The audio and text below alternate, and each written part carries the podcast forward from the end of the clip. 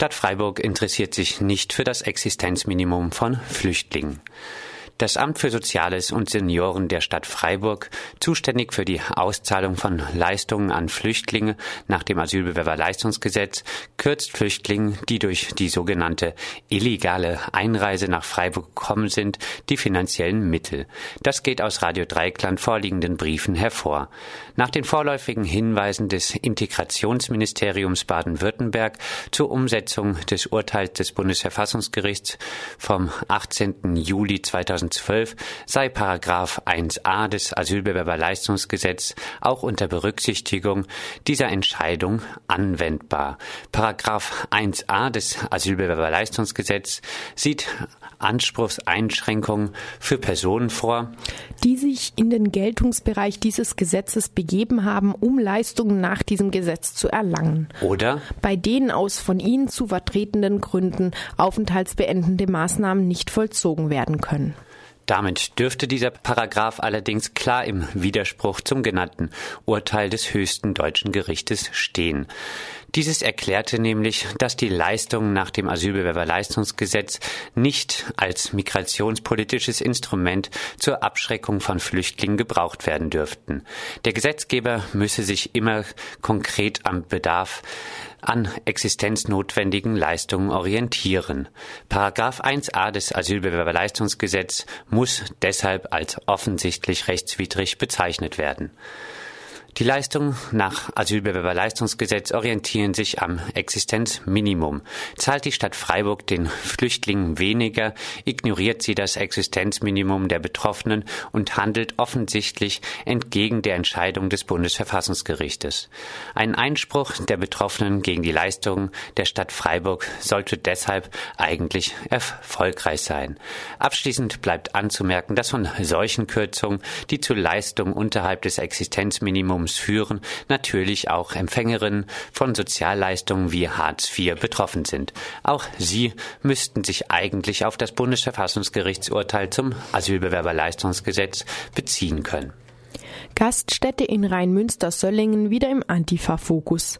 In der Nacht auf den 15. Oktober wurde die Gaststätte Rössle von AntifaschistInnen mit Farbbomben attackiert. Am Samstag, den 5. Oktober, hatte mal wieder ein Rechtsrockkonzert im ehemaligen Nazi-Zentrum Gasthaus Rössle in Rheinmünster-Söllingen stattgefunden. Der Anlass für die Nazi-Party war offensichtlich der 20. Geburtstag der Kameradschaft Karlsruhe. Begonnen hat die Nutzung des Gasthaus Rössle als Treffpunkt für Nazis im Jahr 2005 2005, als Nazis aus dem in Deutschland verbotenen Blood and Honor Netzwerk verschiedene Konzerte in unregelmäßigem Abstand in Söllingen organisierten. In den Jahren 2010 und 2011 wurde es aktiv als Nazizentrum genutzt. Es fanden neben Konzerten verschiedene Informations- und Mobilisierungsveranstaltungen, Rechtsschulungen und Kameradschaftsabende statt. Im Sommer 2011 wurde dann das Ende des Mietvertrages bekannt gegeben. Freiburg, neuer Ort für Wohncontainer zur Flüchtlingsunterbringung.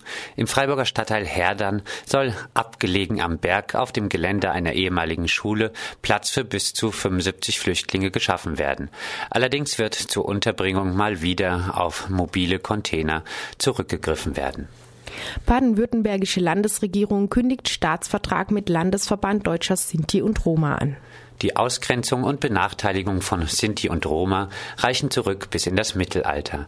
Die grausame Verfolgung und der Völkermord durch das nationalsozialistische Regime brachten unermessliches Leid über Sinti und Roma in unserem Land und zeigen Folgen bis heute.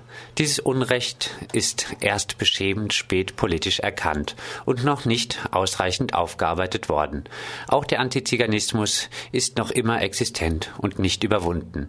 Im Bewusstsein dieser besonderen geschichtlichen Verantwortung gegenüber den Sinti und Roma als Bürgerinnen und Bürger unseres Landes und geleitet von dem Wunsch und Willen, das freundschaftliche Zusammenleben zu fördern, schließen das Land Baden-Württemberg und der Verband Deutscher Sinti und Roma, der Landesverband Baden-Württemberg, einen Staatsvertrag. Ist im Entwurf zu eben jenem zu lesen.